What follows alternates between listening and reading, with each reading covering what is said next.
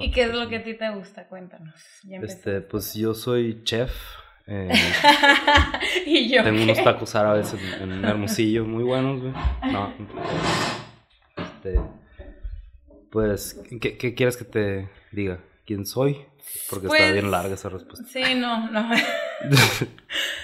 eh, ay, no sé, tú di, pregúntale por su primer No, pues me dedico a la música, Ajá. pero más, creo que me dedico más al, al audio, como Ok. ingeniería en sonido, producción. ¿Estudiaste ingeniería en so- sonido? Estudié esa madre, pero yo trabajé un poco antes de estudiar, o sea, como que desde morrillo empecé a jalar ahí con eso, y luego lo estudié y lo, lo trabajé más en forma y siempre he llevado la música como a la par de ese pedo. Un poco con esta idea de que nunca exigirle a mi música que me dé de comer. pues. O sea, como, los, Ah, como los, es una, viene de las bandas de punk ese pedo. Todos tienen su chamba y, y, y así pueden hacer lo que quieran sin comprometer La música. un poco lo que quieres decir con tu música o, o que no dependas de nadie más, pues más que de ti. Esa era la idea. Y pues, No dependes de tu banda para comer, entonces puedes hacer lo que te dé la gana. exacto. Así, entonces como que si llega un güey que sí ha pasado, ¿no? Y con Descartes, que es mi banda ahorita, y con los Hong Kong de, ¿por qué no mejor esta rola la hacen así? ¿O por qué no cantan en español? ¿O por qué? Y pues de alguna manera luego puedes tener la libertad de decir, pues porque así me gusta a mí. ¿Por qué no? Porque con hambre y dos niños, pues. sí, ahí dices que sí a todo, ¿no? Sí, digo, pues hay un chingo de cosas que también que implican eh, ya otras decisiones, ¿no? Mercados y cosas de ese tipo, pero en principio es, es eso. Pues soy ingeniero en sonido, trabajo mucho como con teatro musical, con tele, con teatro en general. Y también con bandas trabajé mucho tiempo y últimamente este año como que me volvió esa onda de producir bandas y chambear en vivo un montón. Los últimos dos años tal vez, que lo había dejado un tiempo. Qué padre, Eso. qué súper cool. Tú eres, a ver, para la gente que no sabe, tú eres, pues cuéntalo de las bandas que has estado y todo eso. Pues, o sea, aquí en Hermosillo yo creo que pues, está muy fácil porque hay una banda que se llama Hong Kong Blood Opera, y con Ujú. el- que son mis hermanos, con ellos crecí y tuvimos como cuatro bandas diferentes. ¿no? Hong Kong Blood Opera fue la última, eh, pero antes de eso tuvimos otras. Entonces, digamos que desde los 14, 15 años ya estábamos tocando. Y casi los mismos, o sea, el Oso, el Sebastián y yo hicimos la primer proyecto como, no sé, 2000 por ahí. Y después el Punket un, poco después y son los que están ahorita en Hong Kong. Yo ya no toco en la banda, ¿no? Cuando se paró el proyecto en el 2012, este, pues dejamos de tocar y cuando lo decidieron volverlo a hacer, yo ya como no podía y pues ya no, no le entré como músico, pero sigo produciendo. De hecho, vamos a sacar un disco nuevo ¿Y cuándo? y está bien macizo. Está bien hardcoreero, ¿verdad? Son de los rolas que tocaron la última vez que vinieron. Ah, Sí. tú fuiste, ¿ah? Yo Sí. también fui. Es- a mí me gusta un chingo, pero yo creo que también tiene mucho que ver que yo lo grabé. O sea, yo... tu es la guitarra, los de no, pues es que me había tocado estar como músico o el disco pasado, el Bruce Willis, no sé si lo escuchaste. En ese también fui ingeniero de grabación y coproductor, pero realmente Roy fue el que hizo la mezcla. Que Roy es muy bueno y todo, pero este disco como que decidimos hacerlo así, con los que estábamos. Y o sea, creo que estamos muy contentos todos con el resultado. ¿Cuándo va a salir? Aproximadamente. Es una buena pregunta. Muy bien. ¿Cuándo sale este podcast? Este sale, era- el próximo año eres el, de hecho eres el primer episodio Hasta del, enero, del 2020. Ok, Uh, entonces feliz año. puede que para ese momento ya haya por ahí una rola, por ejemplo. Ok. Porque ya estaba masterizado y todo. Y son de las que tocaron ese día que vinieron hace como. Es que creo que ese día tocaron tal vez un par o Ujú, Sí, sí, unas dos o tres. De hecho, bueno, no sirve de nada que lo anuncie ahorita, pero ahora vienen el viernes, el próximo viernes, en Instagram. y este y ahí van a tocar varias para que le caigan. Sí, sí, vamos a ir. Ya lo tenemos bien No planeado. ustedes, ustedes no. No, van a- Pero ya se lo ustedes- perdieron. Ustedes a, los del el man- 2020, sí. Ajá, Los, los- los que están en el presente, caigan el viernes. Los que están en el futuro, pues al menos de que tengan una máquina del tiempo. o busquen las nuevas fechas. Exacto. Mm. Eso. Y en Descartes, ¿qué onda con...? Oye, por ejemplo, tú estabas en electrónica aquí, me acuerdo que empezaste primero aquí y luego le caíste allá a Guadalajara, ¿verdad? Hice- Habías empezado aquí en un pues hice- semestre o algo hice un semestre aquí porque no sabía qué quería hacer con mi vida. Y, y luego, bueno, quería, sabía que quería hacer música, pero como que todavía tenía mi banda aquí. Y luego pasaron algunas cosas. Creo que justo como que nos tuvimos como un rollo con una banda que teníamos que se llamaba En la orilla de la utopía en ese momento. Y ahí fue que dije, no, pues ya la verga, y- y en ese momento, mi novia de ese tiempo se estaba yendo a vivir a Guadalajara a estudiar al ITESO y, y pues dije, me voy a ir yo también.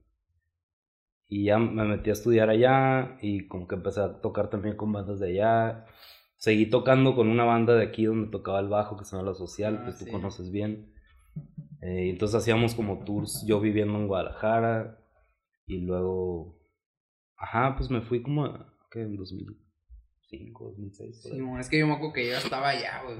Ujú. Y dije, ah, se va a ir el mismo a estudiar. Pues estaba diciendo a la Karen que pues que lo- a mí me tocaba luego casi me metía al slam en Slayer o en el- creo que en el toquín de Sonic Youth también así de ah no mames qué pedo Sí, la vato. lana ahí. Sí, Se sigue metiendo al slam todavía. con la bata cabrón. Sí. Es que somos como de la misma generación. Son de la misma generación. Yo te acuerdas que, te- que el día que llegamos a la, a la- Me acuerdo que el día que llegué a la. Al, a la viaje de grabación de la prepa, que era como tu último día, güey. Porque me acuerdo que te topé ahí en el malecón acá de Vallarta, acá una madre. neta neta que me acuerdo de eso fue una memoria sabes de que sí me acuerdo que yo te vi tocar a ti en la casa de Luis Fer mucho antes de irnos a vivir para allá o sea como Sí, sí, en la. así En un cumpleaños de Luis era acá de Ajá. 14 años, ¿no? 15 años. Estaba tocando la batería así de que bien morrito. güey. No Y, me lo bueno, yo- imagino. Eso fue creo que la primera vez que los, los conocí a ti y al Ernesto y a estos vatos. De, de hecho, el Sebastián y yo te sacábamos curas porque como que hacías unas es- expresiones faciales de carácter sexual cuando tocabas la batería. O sea, bueno, a- al menos es- eso, eso era la, esa era la cura que estábamos sacando me acuerdo. Dice, "Guacha, este vato". Le está haciendo el amor a la batería. Así que Karen Y bien pues, rápido. consigue una batería. Así. ya tiene. Fue bien rápido para tocarnos la muñeca acá. Sí, bueno. De, de eso me acuerdo, de las legendarias fiestas en casa de Luis. De Luis. Sí. Qué risa. Sí, pues estuve allá un rato estudiando y tocando ahí. ¿Y sabes tocar todos los instrumentos? No, Más los de cuerdas. Mi instrumento es el bajo, aunque con los Hong Kong toqué guitarra, Ajá. toqué cinte, eh, medio estudié piano un tiempo. Nunca Pero- pero- bajo ahí en, en Hong Kong. Hong Kong- No, es que justo pues cuando pasó esto de que yo me salí de en la orilla de la utopía, estos vatos siguieron tocando un rato, metieron otros bajistas y luego se acabó ese proyecto y como que hicieron uno que se llamaba The Noise Cabaret, Sí. que ya agarró como una onda más hardcore con disco y madres así. Y empezaron a usar el synth bass, un synth que, que compramos para en la orilla, que era un Roland, que todavía lo tiene el punk, que, es como ya el sonido característico de Hong Kong Blood Opera, pues, que es un synth bass. Entonces, cuando yo volví a entrar a Hong Kong, de hecho la idea era que yo fuera el ingeniero, porque yo estaba con la onda de me quiero ir DF, ah, pues, porque allá hay más chamba, hay más cosas. Allá puedes trabajar en un montón de cosas si eres un ingeniero en sonido, pues, no nada más en la música. Sí, me acuerdo que la NBA y esas madres. Ah, sí. ¡Hala! Chambeé un rato de sí, partidos de básquet. ¿Es en serio? Este, el mejor trabajo que he tenido en mi vida. que me paguen por ver la NBA. Este, no, entonces un poco la idea era que yo iba a ser ingeniero y medio ellos ya se querían ir para allá o cuando pasó así todo este boom de Hong Kong Blood Opera. Y luego como que hacía falta, yo tenía ganas de tocar, o sea, como que no- me- ya me salí de mi proyecto que tenía en Guadalajara y lo que sea. Y le hacía falta una segunda guitarra, unos sintes, y entonces como que dije, bueno, mejor voy a tocar. Y, y ¿por qué estamos hablando de esto? Ah, sí, por el synth bass. Entonces cuando yo entré a tocar a Hong Kong, ya no hacía falta bajo, pues. Entonces, pues tocaba el teclado y, Ok. y la segunda guitarra. Entonces, una de las cosas que ahorita me gusta un chingo es que en Descartes soy el bajista. Porque sí es el instrumento que más me gusta. y- Ah, ok. y lo estudié ya después. Yo cuando entré a Descartes, yo siempre fui muy así de no voy a estudiar música. O sea, no, como que yo veía eso como Y un rollo así de que no, yo soy punk, yo, punk rock, güey, Eh. así, así de Autodidacta. Y Ajá, yo, yo, yo aprendí a hacer todo yo. Ujú. Y cuando entré con Descartes, pues vi como que todos habían estudiado música. Sí. sí. Entonces digo, bueno, al menos tengo que entender el lenguaje. Y, y este, y me metí a estudiar ahí, ahí en la Ciudad de México con Alonso Arreola. Y que es como tener una carrera, estudiar con ese güey cuatro años. A la madre. Este. Y pues Bajo. bajo, ajá. Bajo, pero pues toqué poquito así piano, cosas así. Sí. De repente he tocado Sí, o sea, sí te percusión, o sea, no sé, yo no diría que sé tocar nada, ni la guitarra, ni nada, más que el piano, pero por ahí de repente me vas a ver que en un disco de Descartes grabé unas toms o, o Ok. percusiones. Pues o- es que conoces la música, o sea, no tienes que saber todo un instrumento si conoces lo que quieres, ¿no? Supongo yo. Oye, y, y Descartes los conociste mientras estabas en Guadalajara. Porque yo me acuerdo cuando los llegué a ver yo en Guadalajara, pues todavía no tocaban. Antes del. Que como, pues antes del 2007 iba ahí. Cuando empecé. Sí, a los Descartes, ahorita estábamos hablando de hecho de eso. Eh, que la María, una, una amiga de aquí, que a lo mejor tú conoces, la Karen ya me dijo que no la conoce. Me enseñó un demo, güey, cuando... Güey, es que con nosotros siempre fuimos de que hay que irnos de aquí de Hermosillo. Entonces, una, en una de esas, cuando teníamos en la orilla, nos fuimos a Guadalajara, así de, vámonos a Guadalajara. Así de, ¿por qué? ¿Quién sabe? Vámonos. Y la María nos dijo así, pues llegan a mi depa, ella estaba estudiando allá en ese tiempo, y me enseñó así el demo, así, me dijo, esta es la mejor banda de Guadalajara. Pero es el primer demo de Descartes, como que nadie tiene, o sea, hasta miembros de la banda no lo tienen, o sea, Ah. solo Sandra lo tiene, creo. Y ahí- así lo conocí, y después cuando viví ahí, yo armé una gira de la social, que así empezábamos en, en Tucson y acababa en Puebla, una cosa así, de que nos fuimos en una camioneta seis, así en una camioneta esas que caben cinco, un jeep o algo así, íbamos seis ahí, y este, invité a tocar a Descartes en la fecha de Guadalajara, y a las bandas que me gustaban de ese tiempo, así, Monje contra Tigre, no quién más, y ahí conocí a Sandra, que es la, el, de ese tiempo es la única que sigue en la banda, pues. Ah, neta. Y tiempo después, cuando estaba tocando en Hong Kong Blood Opera, pues yo conocí a Sandra y queríamos hacer como cosas juntos porque pues a los Hong Kong les gustaba Descartes, a Descartes le gustaba Hong Kong y hicimos una fecha en Guadalajara y ahí empezamos a hacer cosas juntos. ¿no? Y después te jalaron de que, "Oye, ¿quieres tocar el bajo? Una madre así.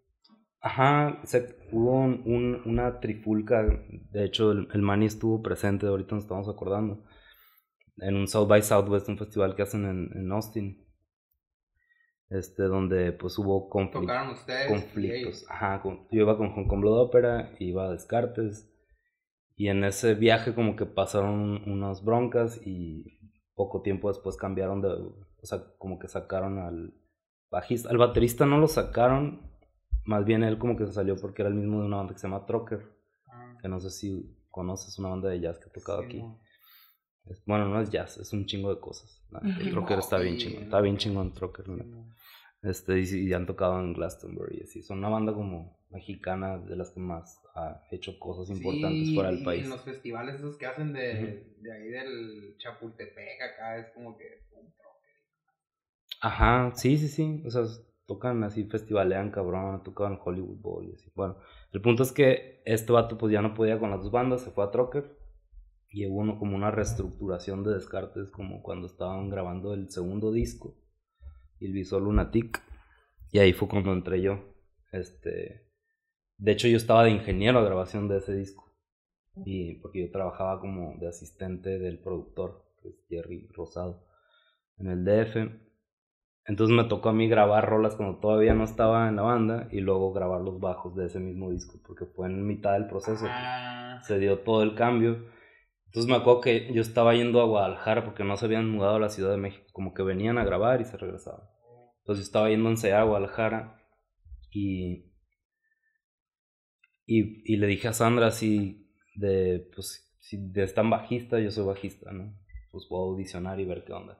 Y ya había audicionado Chris, que ahora toca el teclado en Descartes, pero ella es bajista también, y toca bien cabrón el bajo. Entonces, creo que como que querían que estuviéramos los dos en la banda un pedo. o sea, como que decían, es que suena. Luego los acomodamos, pero. Como los, los auténticos decadentes, que son como 50. Ya ¿no? sé. Porque, pues, que cuando él se salió, se fue a estudiar, pero pues esto se trata de integrar. sí. Algo así fue, güey. Y, y aparte era como, teníamos que sacar la chamba porque había un toquín en el festival del Vive Latino. Y, y entonces di- como que la idea fue, vamos a armar este show como en colaboración con, con ustedes para sacar la chamba. Y entró otro baterista que era Jorge, que tenía una banda que se llamaba Clondamento, que se deshizo en ese momento también. Entonces como que todos veníamos de otros proyectos. Chris tenía Go Go Frenesí, yo tenía Hong Kong y así. Y, y fue como, vamos a hacer este toquín y, y se sintió bien y le seguimos y ahorita sigue siendo la misma. Es la misma línea. Se formó esa alineación y. Ujú, ¿Cuánto, de- de- cuánto dos- tiene? ya? 2010. Ala. Ujú. Ya. Sí, Descartes lo primero que es 2004. algo así. El primer disco salió en 2007, pero Sandra hizo la banda así con puras morras, así cuando estaba bien morrita y tocaban así como covers de Primus y de, no sé, como Pixies y cosas así. Ujú. Me ha contado, esa versión de Descartes yo nunca la vi. Yo vi, por ejemplo, en el 2006 que ya le abrieron a los Yeah Yeahs en Guadalajara. Este, pues 2006, tienes- güey. O sea, Cool. De todas maneras tienes como más de la mitad, yo creo, ¿no? De... o sea, ese toquín donde te vi de Sonic Youth abrió Descartes, güey. Wow. Sí, sí, sí. Qué Que andaba el pilo, emoción. A la verga. Todo aves. No me acuerdo. una leyenda, ¿no? Del rock acá. Está vivo. No sé, no, sé nada. Tu man- tu yo man- Está menos. vivo. Dinos, Karen. No sé. ¿Dónde está? Ahorita me enseñó una foto muy interesante. La cara. Ah, sí. Es que le estaba platicando, o- le estaba platicando que, Ah, que yo los, o sea, yo sé de Hong Kong, pero literal como, pues como fan, como persona que los escucha, como todos, a mi, mi grupo de amigos y todo. Un, un amigo mío, muy amigo mío, el Kiki, me los presentó. Y, y me, siem- nos gustaban un chorro. Él, él tiene el tiene EPs de Hong. Kong y todo. Y yo viví en Brasil en ese entonces. Entonces, cuando venía, normalmente como en, como en diciembre siempre hacen tocadas, ¿no? Yo creo que es cuando vienen los. Bueno. pues, Pues- es que contra toda la gente. Ajá, ¿no? Pues pues. la, la neta antes sí, Ajá. pero ahorita ya. Es- Este año hemos venido varias veces. Bueno, sí, eh, bueno, eh, pero en, en esos entonces. Yo, cuando yo viví en Brasil, venían en diciembre y yo también. ujú. Entonces yo me súper emocionaba y fui a una tocada y me tomé foto de que con el Sebastián y ya se la enseñé y yo la, y la puse de perfil. Aparte ahorita estábamos viendo, la voy a poner aquí. Estábamos viendo que hasta puse de que con Sebastián, cantante de Hong Kong Blood Opera. y luego grabé un video para mis amigos de Brasil porque se las presenté pues. Mm. Entonces, para mis amigos de Brasil, de que mándale saludos, Sebastián, a mis amigos de Brasil. Y él, ah, hola, y bla- todo súper fan, ¿Y pues yo. el de video que- todavía? sí, debe estar en Facebook, sí. Debe de estar en Facebook. o sea, yo de verdad. Y, mis, y sí, mis amigos de aquí sí me decían como que, pues X siempre tocan, Karen. Y yo, pues sí, pero para mí sí son una banda ¿Sabes que yo externa, acuerdo- no sé, o sea, que la veo como banda normal, porque yo no las veo todos los fines, pues yo no tengo, yo no me las encuentro en el Oxxo, no sé. Yo me acuerdo cuando que estábamos en una fiesta en Santa, en Santa Fe, en la colonia acá. Estábamos así el día que, to- que tocaron el rocampeonato acá, de que, güey, qué pedo, y, y un chingo de raza acá. O sea, las, ca- la, la Tanasia acá, Ajá. pues se- todo el mundo los conocía. pues, Yo eh, en ese momento yo no estaba. no tocando. sí, sí me acuerdo. Que no, que... Y me acuerdo que yo le decía a Luis, ¿qué, güey? No van a met- Me acuerdo que le decía, no van a meter al memo, qué mamón, güey. Si estuvo como en el 99% de lo que ha pasado, menos. de- de- Sí, pues justo era cuando me estaba estudiando. Sí, yo no, nunca estuve en The Noise Cabaret, por ejemplo. Como que, de hecho, Y tenía una que se llamaba Beer, ¿no? güey? Pero era como de cura. esa éramos yo, el Sebastián y el Miguel. O sea, tres de Hong Kong teníamos un side project. Como de trash. Como baja trash acá. Sí, de hecho teníamos dos, tres compas que decían que les gustaba más esa banda. siempre pasa, siempre pasa. Chivandita así de que. Nada. Teníamos una, re- curas. una regla así súper pendeja que era. Solo vamos a tocar si tocan los sicarios. Pero ni siquiera era como que éramos, o sea, sí me gustaban los sicarios, pero no era por... Nomás Era nomás de que dijeron, lo dijeron una vez y ya. de, ah, quieren que toquemos, pues tienen que tocar los sicarios también. Dieron Gira viéndole a Metallica. Sí. Ah, porque son. Sí, Simón. Ay, pues sí, qué padre. Y de hecho, antes yo no sabía que tú tocabas en Descartes y lo, yo los vi por primera vez y supe de la existencia de Descartes en el año pasado, ¿fue? O sea, hace dos años, Hace en el, En el Saguaro. dos años, en el Saguaro Fest. Sí, creo que la- fue la primera vez que te vi a ti. Sí, con- ajá. En, fue la primera vez que yo conocí a Descartes en el 2017. Y a la maestra, pregúntale a Alan, yo estaba de que. Porque a mí me gusta mucho, y ahorita estamos hablando de eso, lo de cuando combinan la música con el teatro en, en los. En, o sea, que realmente no se dedican al teatro, pero que lo incorporen a su, Ujú. a su tocada, lo que tú quieras. A mí no, me, me vuelve loca eso, sí, me explota el cerebro. Entonces los vi y yo estaba totalmente traumada con lo que estaba pasando en el escenario porque se ponen máscaras y todo, ¿no? O sea, es todo un show. Bueno, no sé si todavía, pues. Es que ha ido cambiando el show. El que viste esa vez, creo que ya traíamos el Victims. Ah, 2017, sí. sí. Em, digamos, la primera etapa de Descartes del primer disco es el Paper Dolls, que era un disco con rolas muy cortitas y Ujú. muy bipolares. Y, y el tema justo era como la múltiple personalidad y esto. Ah, Entonces, como que los atuendos eran así de que era uno diferente en cada show y era a veces como Alicia en el País de las Maravillas Sí. y a veces era como unos diablos o unas enfermeras o lo que sea. Sí. Entonces iban cambiando como de personalidad radicalmente en cada show. El segundo, te voy a resumir un Sí. chingo porque ahorita podría hablar como tres horas de esa madre y creo que no dura tanto este No. Entonces, este, para no, no hablar como 50 minutos de Elmo como el Luis Fer, ¿no? Este, No, de Este- atletismo. De atletismo, ándale. sí. eh, el segundo disco, El Visual Lunatic, que fue cuando yo ya me tocó turearlo y grabarlo y grabar el bajo, aunque no me tocó a mí componer en ese disco. Era, es, era una, como un estudio de trastornos como psiquiátricos, y entonces como que cada, había una historia en cada canción que iba como de, pues haz de cuenta que era como un manicomio, ¿no? Ujú. este, un hospital psiquiátrico o algo así. Y cada rola es una historia de un paciente, Paciente. internado ahí, ¿no? Qué cool. Entonces ahí lo que empezamos a hacer fue como, pues las morras empezaron a hacer ya más como un performance para como acentuar un poco las historias, ¿no? Como para hacer ciertos cues, güey, y contar la historia como, como de una manera más teatral, no nada más tocarla. pues. Sí. Eh, ahí empezamos a hacer eso en, en el segundo disco. Y hay unas rolas así. es- Ese disco tiene la particularidad de que como que los géneros dejaron de ser como tan bipolar así de pasar de punk a balada y así. Y empezó a ser como que había una canción que era hip hop, había otra que era como blues, había otra que era como una canción pop, había otra que era hardcore. Hay una que es como música, y yo hasta la fecha siento que es lo, lo, la rola mejor lograda de Descartes a Kant, que es la última de ese disco, se llama You Make Kiss the Bride, que es una canción de como casi 10 minutos, creo que como 9 minutos, de eh, que es un tributo a los musicales de Broadway, ¿no? Entonces tiene como metales y tiene como un solo de tap Ah. dance, y- pero como con la onda de Descartes tiene como también unas partes bien bizarras, güey, como de hardcore y así. Entonces es como un musical punk o algo así. Y, y, y la historia de la que habla esa canción, entonces cuenta es como una persona que está planeando asesinar a la esposa del güey del que es amante, ¿no?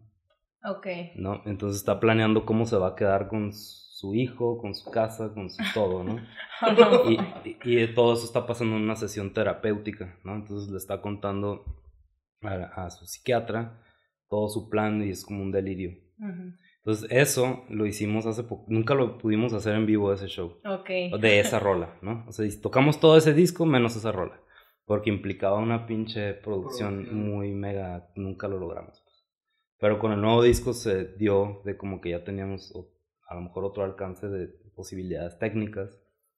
Y, y cuando presentamos el disco nuevo, nuevo fue hace dos años, el Victims, este, hicimos un encore y fue esa rola como con todo el set del, del los, el psiquiatra y así. Ujú. Está chido. Entonces, ese disco iba por ahí, la onda. Ajá. Eh, lo estuvimos tureando todo. Ese disco salió el 2012. Entonces, del 2012 a 2015 estuvimos así de que fuimos a tocar a Rusia, fuimos a Centroamérica, Sudamérica. Fue cuando fuimos a Brasil, que Brasil. te digo. Entonces, como que estuvo bien chido porque ese show en sí lo pudimos hacer en vivo en muchos lugares. O sea, estuvo en Estados Unidos, en, en. España. O sea, fuimos como que ahí fue cuando la banda empezó a salir un chingo fuera, como que ese show, pum, como que afuera, no tanto en México, pero fuera, Como como que que... te iba a preguntar, Ajá. ¿no sientes que tienen acá como más, más acá como punch afuera, güey, ahorita? Pues totalmente, o sea, no es que lo sientas que así es. pues, o sea, sí, o sea, aquí no, la neta no. O sea, s- si tocamos en la Ciudad de México nos va bien, o en Guadalajara tal vez, pero fuera de ahí es muy difícil. I mean, o sea, como que no sé si, si vamos al, a tocar a Hermosillo, ponle, o a Mérida, la gente reacciona bien, bien chingona, pero no es como que hay un circuito donde podamos estar tocando aquí Ujú. y fuera de aquí Que sí puedan lo hay. estar viniendo Ajá. y así. Ajá, exacto. Ese pedo. Wow. Y bueno, el show que viste tú, para Ajá. contestar bien tu pregunta, es el, el último disco que es el Victims of Love Propaganda, que en ese estábamos haciendo ya como... A mí me suena más como una mezcla de los dos discos anteriores con algo nuevo, porque sí hay rolas como que también ya están como otra vez más bipolares o tripolares. Eh, pero también lo que hicimos con este disco que estuvo bien chingón fue como no complicarnos la vida, porque el segundo disco era muy ambicioso, tenía el musical y un pinche bailarín de tap y un desmadre, ¿no? Y arreglos bien complicados de cuerdas, de alientos, de instrumentos que ni están en la banda. Y en este como que la premisa fue un poco vamos a hacer cosas que podamos tocar todos juntos en vivo y que no vaya a ser un- una bronca, ajá. Como la rola esa de nueve minutos que la Exacto, tocaron. exacto. Y eso, y que teníamos un deadline porque surgió la posibilidad de grabarlo con Steve Albini, que no sé si topas a ese pato, pero como que fue el que hizo el inútero de Nirvana y Me acuerdo que Pixies, pusiste, sí. soy- o sea, que como Ah, que yo también, sí es cierto, así yo también me esas. Sí, sí. acuerdo. Entonces como que se dio la posibilidad de que ese güey quería grabar el disco y solo tenía ciertas fechas y eso como que nos obligó a trabajar de cierta manera de poder ensamblar todos juntos porque como graba con cinta y todo es análogo y así, entonces es como que medio no puedes estar, a- estamos acostumbrados a hacer un chingo de post, pues hacer así layers y layers Sí, y no. y, tomarte tu tiempo y no, pues mañana regreso y a ver si me gusta todavía, ¿no? Y acá es de que no, güey, o sea, pum. Sí, ese salió, vato, salió. Ese vato es un como, no tiene Pro Tools, pues, en su estudio. O sea, tiene un estudio B donde tienen Pro Tools, pero en el de él, en, en el estudio A, en, en Electrical, no, no usa nada más que cinta. Entonces te obliga a, grabar todos en vivo, casi todo. No te vas a agüitar con el audio, güey, de aquí. Sí, que, ¿Sabes qué? No escuchas nuestro podcast. Vamos a- tienen que mandarme una carta Esto de lo- autorización antes de... sí. No, todo. Esto es Este- lo primero de audio que en lo que he trabajado, así Sí. que No hay falla. ahí la llevo.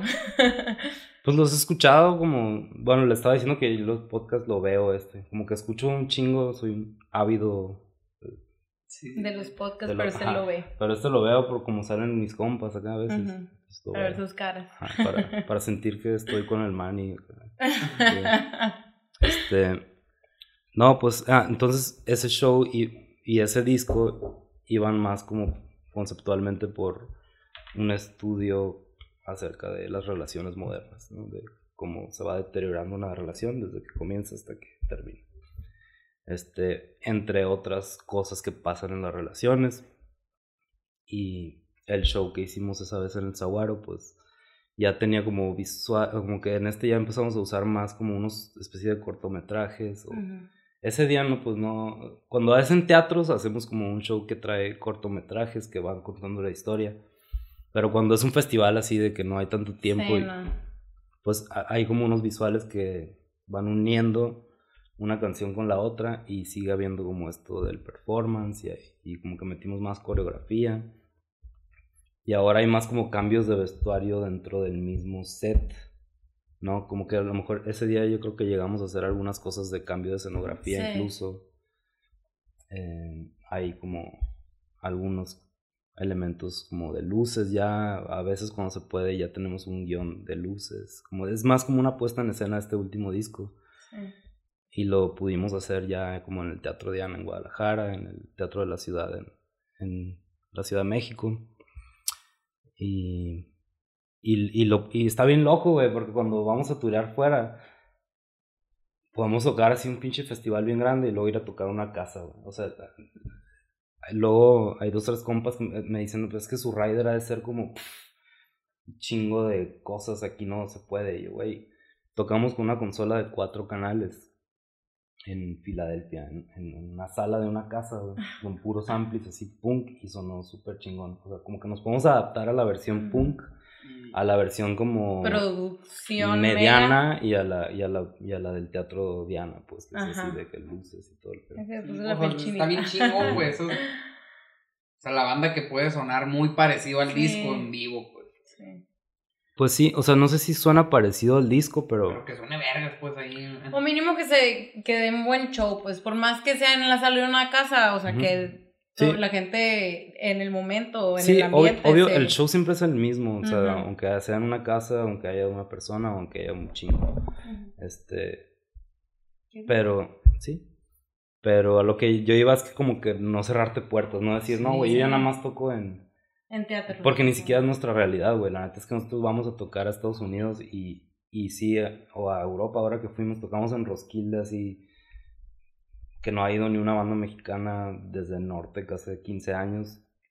tocamos con The Cure, con Tan Clan, con mis ídolos, ¿se cuenta? Pero al día siguiente estábamos tocando en, en, en un lugarcito en Alemania y, y es así de pues, puros amplis y no vas a cerrarte las puertas. Sí, claro. Oye, eso te iba a preguntar hablando de ídolos. ¿Cuándo fue la primera vez que te quedaste como a la madre, o sea, estoy haciendo esto y me está yendo bien o estoy superando las expectativas de cuando tenía 13 años y tocaba o la neta, nunca, porque siempre estoy pensando en lo que sigue. O sea, como que yo, pero eso sí creo que es, a lo mejor si le preguntas a alguien más de la banda, sí te dirían, ah, cuando hicimos lo de Steve Albini, por ejemplo, ¿no? Que eso sí para mí sí fue así de, verga, estoy aquí.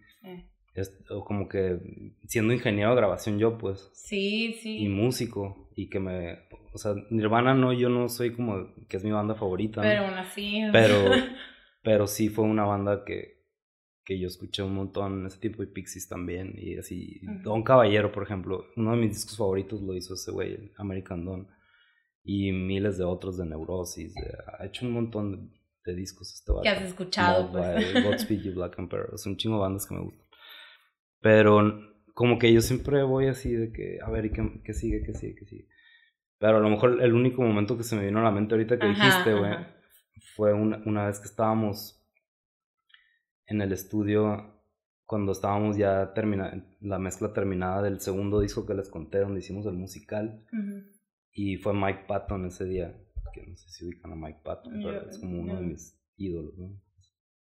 ¿Quién es? Es un vocalista de un chingo de bandas, Mr. Bungle, Fade No More, eh, Fantomas.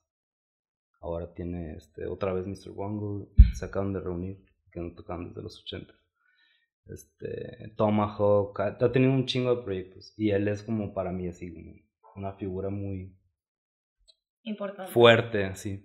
Y ese güey, pues es amigo de la banda, cuando hemos ido a San Francisco va a vernos tocar y así, pero esa fue la primera vez que yo lo conocí y llegó al estudio así de que fue, fue a nuestra casa a comer y luego vamos al estudio, vamos y se sentó a escuchar el musical y, y, cuando se acabó la rola, así como que se paró y wow, así como que estaba bien emocionado. Y yo dije, no mames, hay pato. de la ver, qué chingón. Sí, sí, así de que llegó con Sandra. No,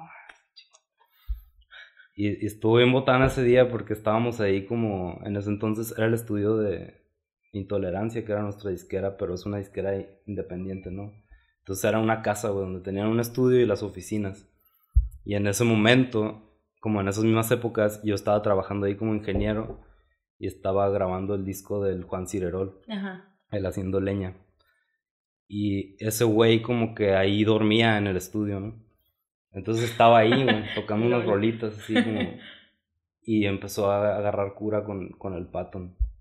Y yo los veía así a los dos y decía, estos vatos acá. Y- pero no tenía ni idea de quién era quién. pues.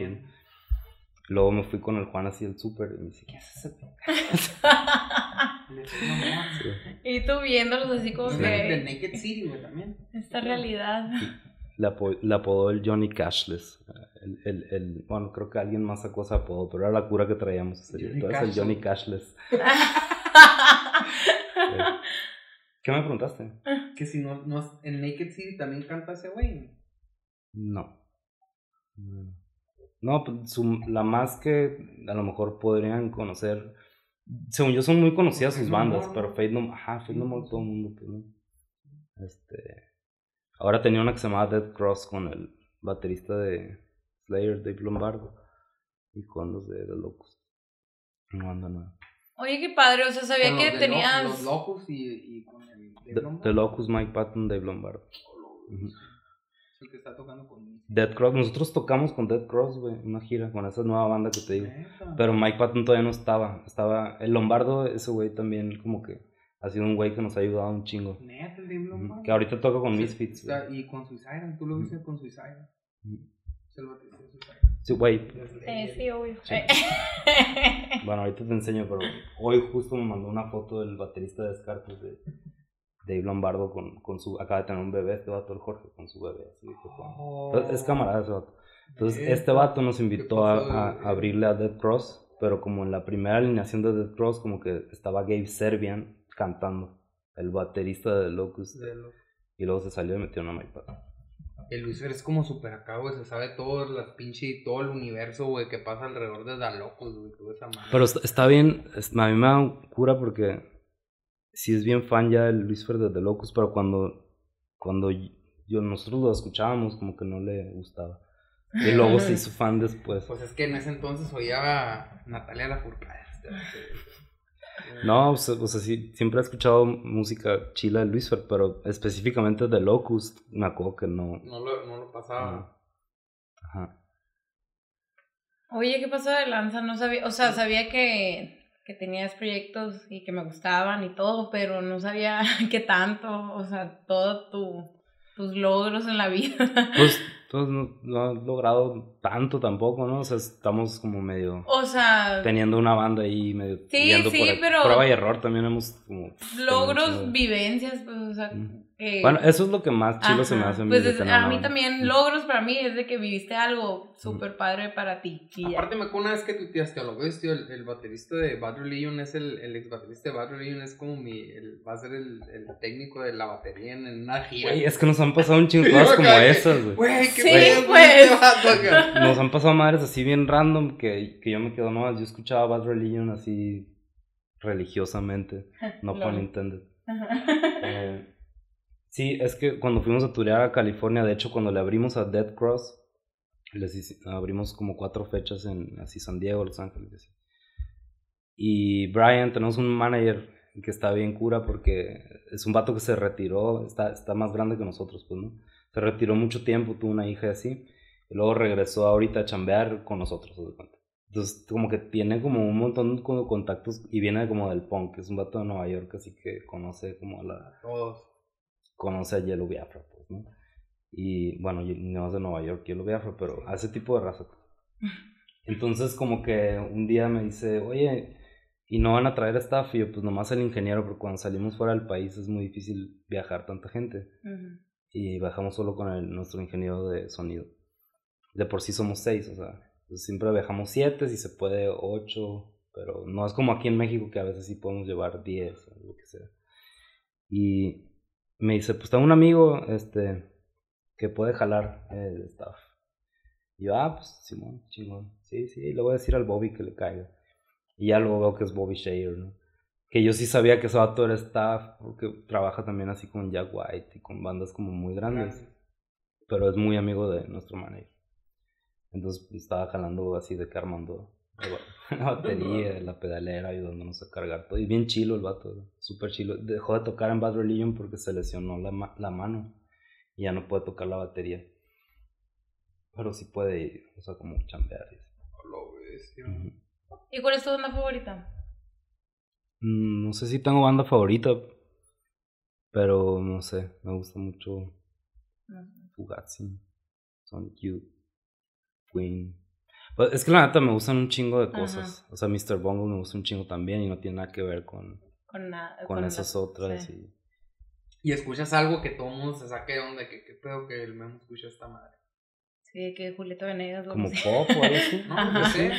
lo que sea. Yo escucho Sheras a veces, por ejemplo. Cheras, mm, no tanto, fíjate. Eh, ¿Qué será lo más?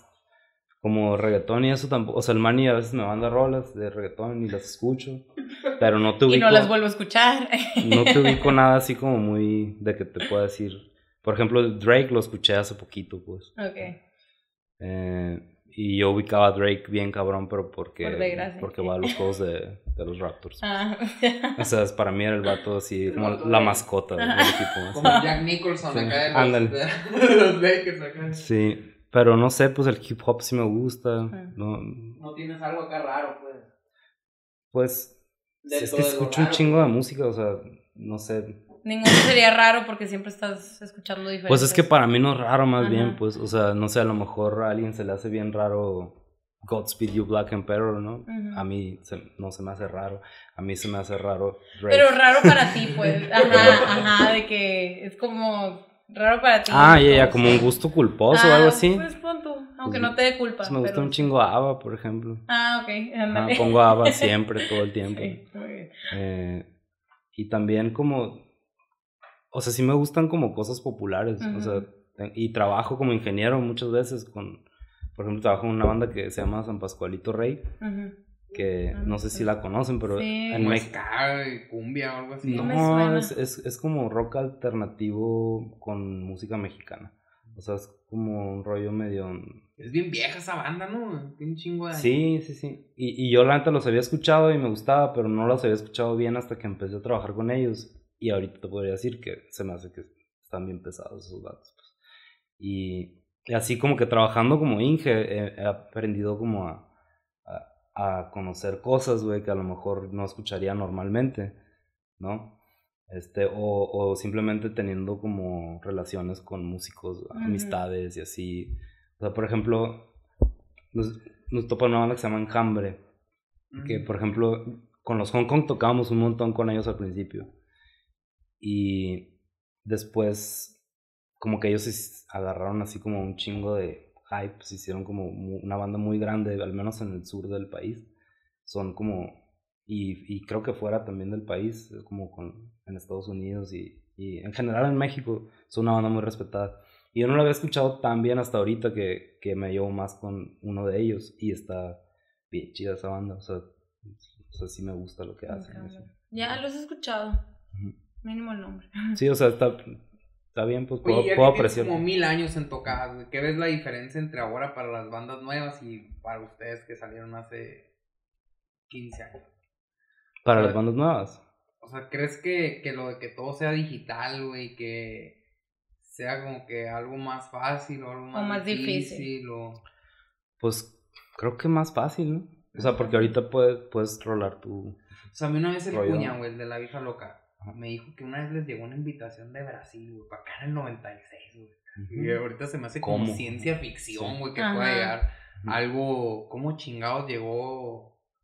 Sí. Y también acá, no sé, una vez acá Luisfer me contó que creo que los de Liga de Desorden, los de Obregón, que había un, había un como un recopilatorio de ska de Ecuador y los cobereaban allá, güey, pero en años...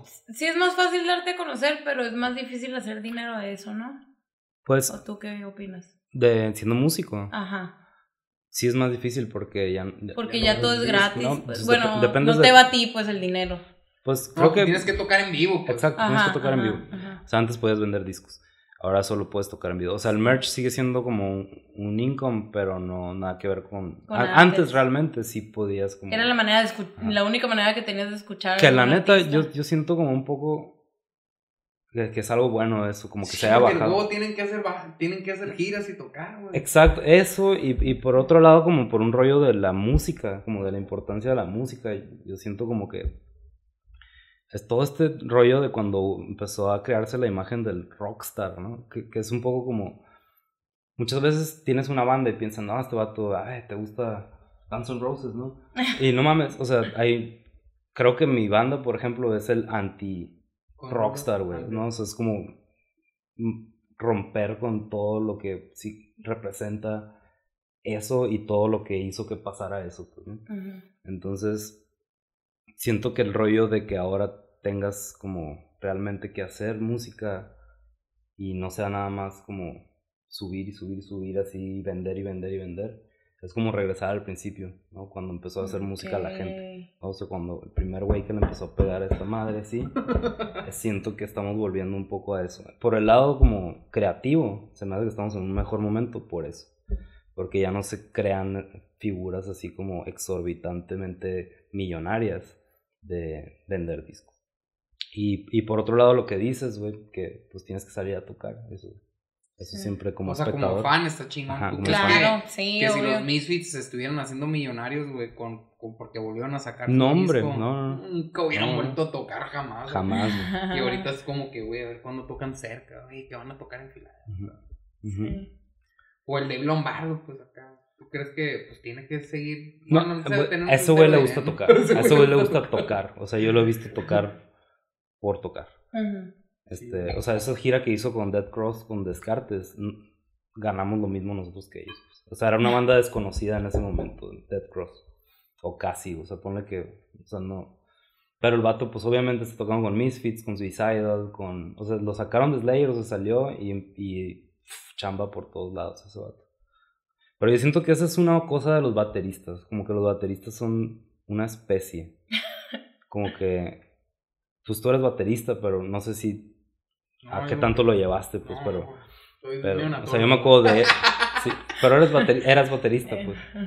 ¿Estás de acuerdo con que son una especie, no? O sea, por ejemplo, hay una madre que yo siempre veo en esos vatos, en esa gente, eh, que es este, que usan las camisetas de las marcas que los patrocinan. Y los güeyes que tocan otros instrumentos no les vale madre. Es Eso. Sí, la- la Sí, gorra de... Nunca. eso da un chingo de curas.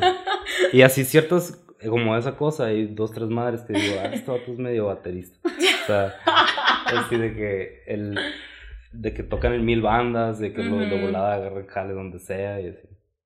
Eso, Qué risa. Sí, pues también son menos, ¿no? pues no sé. Oye, sí. ¿cuál fue la primera tocada que fuiste en tu vida? Primera tocada. Ay, güey. Pues seguro fue aquí en Hermosillo. Probablemente haya sido. Una... Hace ratito hablábamos de que cuando trajeron a Babasónicos la primera Ajá. vez, no me dejaron entrar, ¿sabes? Así que esa no fue. Tenía 17 y pedían Pero no identificación. mames, 17, güey, ya habías tocado en mil tocadas, güey. Sí, no, ah, bueno, sí es cierto. Es que pensé como concierto, no sé por qué. No, tocada. no, pues tocada de seguro fue aquí con, con antes de en la orilla de la utopía, con los Hong Kong, pues. Teníamos otras bandas y entrábamos a los bares a tocar y, Y veías y, nos sacaban, ¿no? O sea, como que nomás entrábamos eh, cuando teníamos que tocar y luego ya no nos dejaban quedarnos. Me acuerdo muy bien que tocamos una vez en el... Es más, güey, o sea, creo que mi primera tocada probablemente fue por ahí, por el Parque Madero. Yo creo que esa fue la primera. Una del PRI acá. No, no, no, mucho antes de eso. mm, No, en no. la chancla, donde había una cancha de, de frontón. Es que ha- hacían co- como en un patio por ahí, hacían... Ah, pues esa era que era una cancha, o sea, que tocabas Creo- a nivel del ajá. piso, estaba la casa y pasabas por el lado. Ujú. Era, tenía una cancha de frontón atrás. Ajá, yo, cancha- yo creo que así, pero no tengo una memoria ah, mi- como romántica de mi primer toquín. No, pero sí tocábamos y luego cuando empezamos a tocar. O sea, casi casi fue en una tocada tuya. es ajá, güey. O sea, me acuerdo muy bien, por ejemplo, ¿Y cómo empezaron a tocar, güey? Tú y el Sebastián y... Porque tú vivías en las bugas. en Bugas, ¿no? Y el Sebastián vivía aquí en... Vivía en Colinas.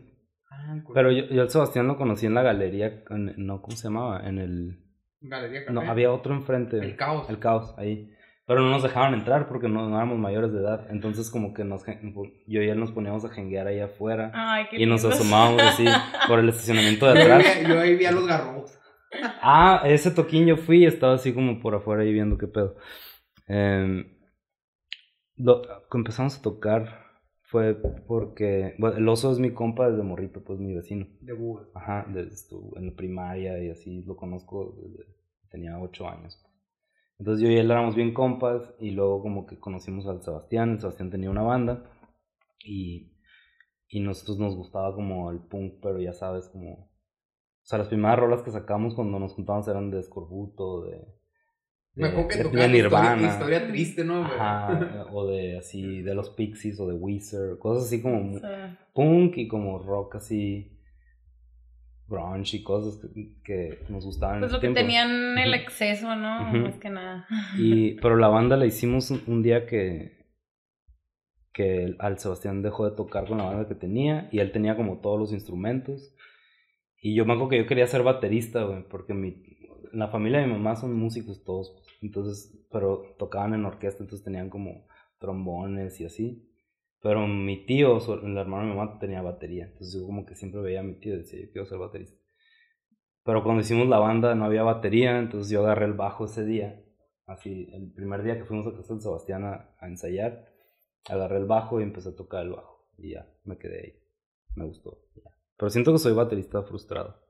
O sea, tal vez yo soy de esa especie también. Sí. Como el de Tal vez debería empezar a usar. como el de. Dinosaur Jr., güey, ese güey es, baterista. o- Tal vez por eso te fijas tanto en los bateristas, que Sí, sabes el, Sí, el especie. Siempre estoy. Hubieras podido hacer, hubieras podido haber sido si el Sebastián hubiera tenido una batería ese día.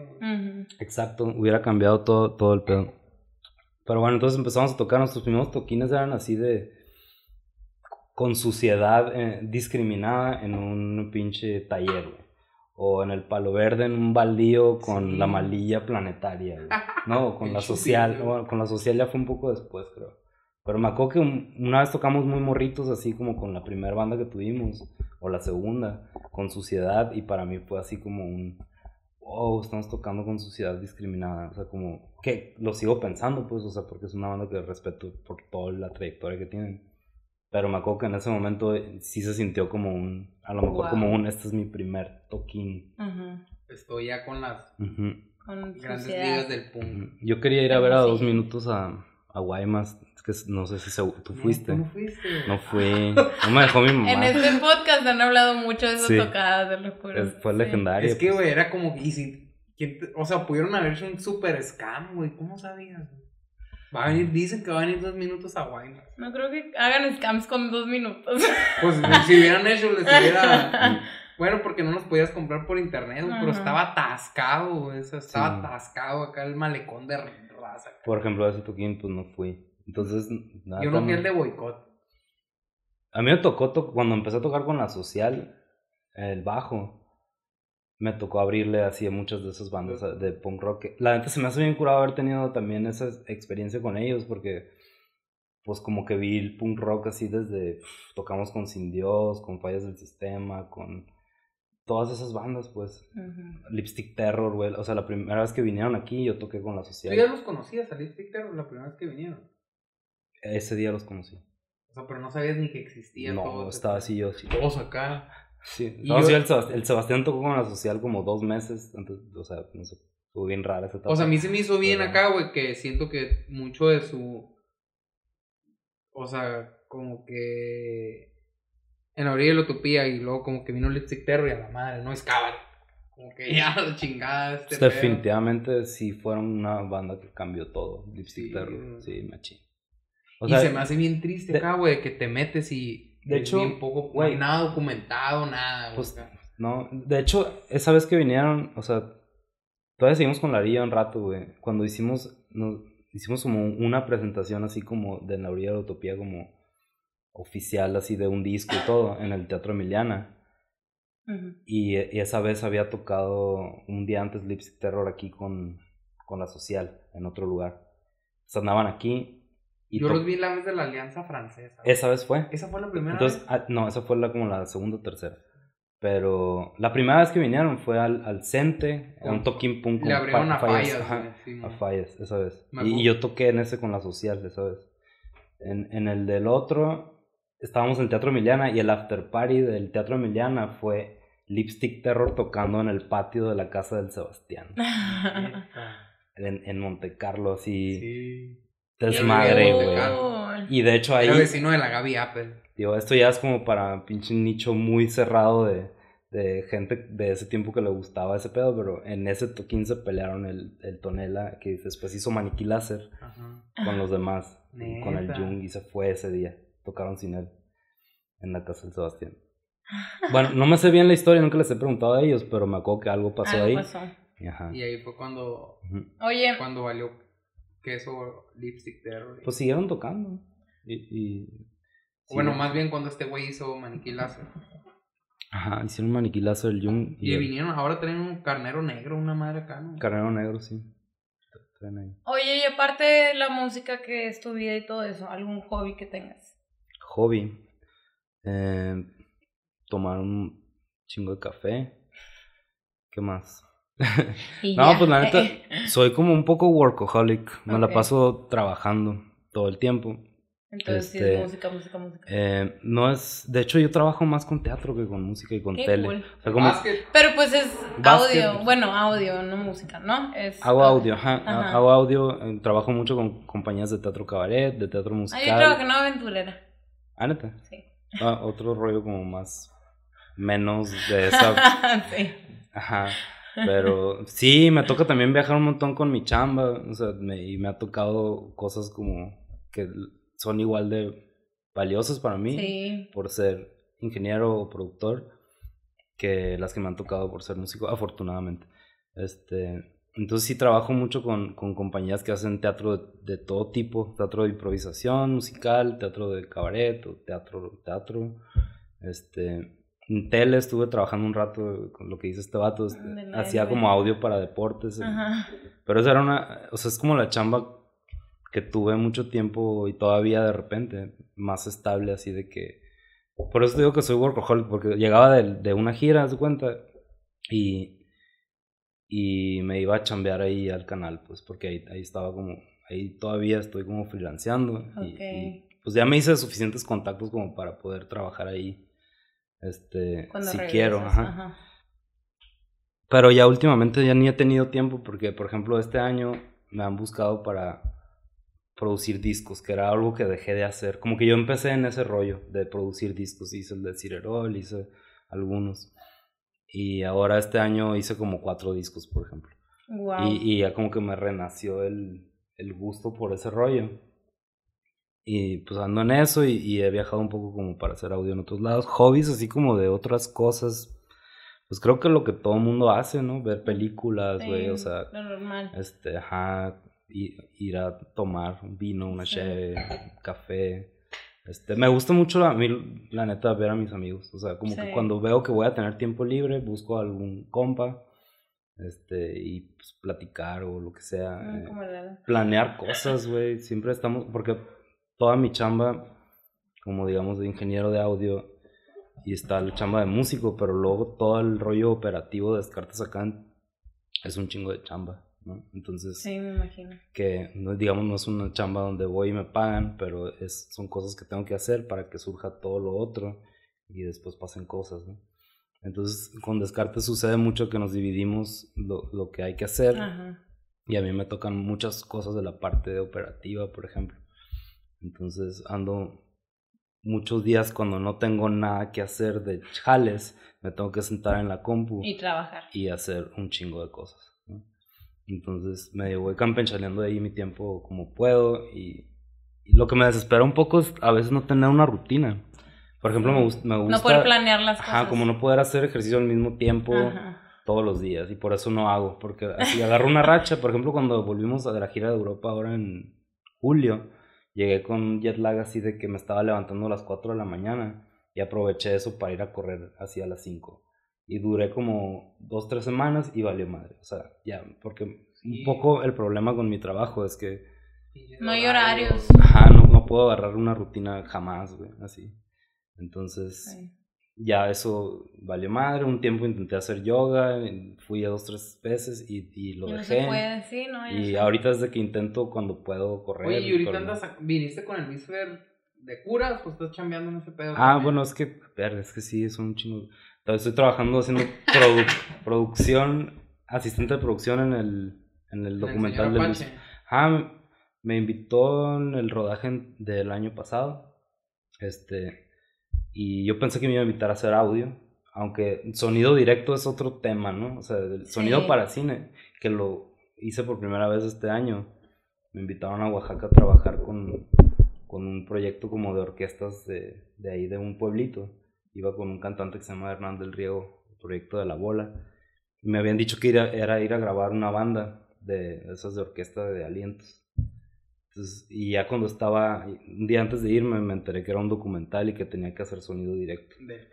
Entonces, Sí, así, de- sí, he sí. visto cómo lo hacen, pero realmente nunca lo he hecho. Entonces, le hablé así al OVNI. un Ah, no, es lo que te iba a decir, oye, y, y- oye, a ver, dame- hace el ovni préstame acá. cosas, réntame cosas, dame Sí. tips.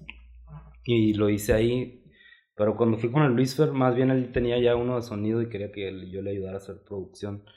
Pero como que medio, cuando hay conciertos, él sabe que yo puedo, mientras el vato del sonido directo está en el escenario, yo estar como grabando la consola y, y pues todo lo que implica. ¿Tú no trabajas en algo para audiovisual o algo así? Sí, en producción audiovisual. Sí, porque he visto como que en Twitter ponen Sí. Este, pues, pues ya ves todo lo que hacen. Todo, todo lo- ya sé todo lo que haces. Sí, con el que Y manejar, ¿cuánto güey. le o sea. falta Todo para el- literal. Para el señor Apache. Que vino hace como dos meses y... Sí, pues de hecho mañana, en la mañana nos vamos a hacer lo que en teoría es el, la última toma. Neta. Ajá. Wow. Ajá, que la hubiéramos hecho la semana pasada, pero el clima estuvo Sí, así. estuvo- Yo estaba acá como... Tenía muchas Pero, pláticas pero, señor Apache. pero, pero dice que lo que dice Luis Fer es que de hecho estaría curado que viniera Luis Fer luego a hablar de eso porque en el podcast Sí, cuando sale, sí. Este, Cuando salga. Está interesante la historia. Y él dice que esta última parte ya es como con personas reales y lo que le falta hacer es la ficción. Eh, como una especie de ficción para Sí, poder contar Para la historia. contar Ajá. ciertas partes que Grabando ahí como realidad. cuando van al DF y... Sí, y que la neta sí tienen ahí dos, tres como maneras de hacerlo. Yo creo que va a quedar muy bien. Este, y él dice que lo quiere sacar el 2020, o sea, este año. 2020. Este año, ya, futuro. este año. Este, me imagino que a la segunda mitad del año, porque pues le falta la edición de esa madre. va a La así. edición, sí. Lo estaba hablando desde el 2000 2015, empezó. Sí. Pero ya de haber, mínimo ya tiene escogido el material, supongo. Sí, tiene un, tiene un corte, de hecho. Sí, Pero- obvio. Pero le, le cambió, o sea, esta madre cambió acá. El rumbo. De acá para acá, güey. Sí, sí, sí. Sí, pero una cosa, Es o que sea, pasaron si ya tienes las tomas así. seleccionadas, ya, Ujú. o sea, obviamente ya quitó las que no sirven. Sí. Pero Mira, bueno, Luis Fer tiene muy claro lo que quiere hacer con la película ahorita. Entonces, eh, eh, que era algo que a lo mejor los primeros años no estaba tan... Como que tenía claro y luego Ajá. se desvió y luego otra vez. sí. pues luego tendremos aquí a Luis Fer para que nos cuente. Sí. Entonces, pues con él hice producción, porque me invitó y dije, bueno, o sea, no es como que no tengo chamba que dejar aquí, pero me gustó porque era algo que no he hecho, güey, y porque es con el Luis Fer, entonces puedo, Sí. puedo pasar tiempo con el Luis Fer, que es otra de las cosas que me pasa con los Kong Kong, pues ahora no toco en la banda, pero soy el ingeniero y medio... Y pues Como pasar manager. tiempo con ellos. Y, y es cuando los veo en las giras o en las fechas, así, son mis hermanos, esos vatos. pues, Oye, y los, los. ¿Tienen otro disco con, con Descartes en. ¿Lo están haciendo? ¿Qué pedo? Ahorita estamos, ajá, estamos como en etapa de componer, como que ahorita estamos trabajando muy así como por ¿Han venido a tocar solos, güey, ustedes? De que Descartes y ya se acabaron. Mm, un- una, una vez, pero no porque viniéramos, fue porque íbamos a tocar en las fiestas del Pitic y pasaron problemas de el evento y no pudimos tocar. Y al día siguiente yo armé una fecha en, en un bar aquí. Estaba por Pues la sí, revolución. aprovechando que están aquí. A la negra. Ahí. Oye, pues ya se acabó el tiempo. Ok. Todo bien. Muchas Espero gracias que por haya- venir. no haya, hayamos cubierto todo Sí, estuvo súper padre. No sabía nada y ahora sé muchas cosas. excelente. Estuvo bien para la cabeza. Sí. Para mí estuvo bien culero. Ah.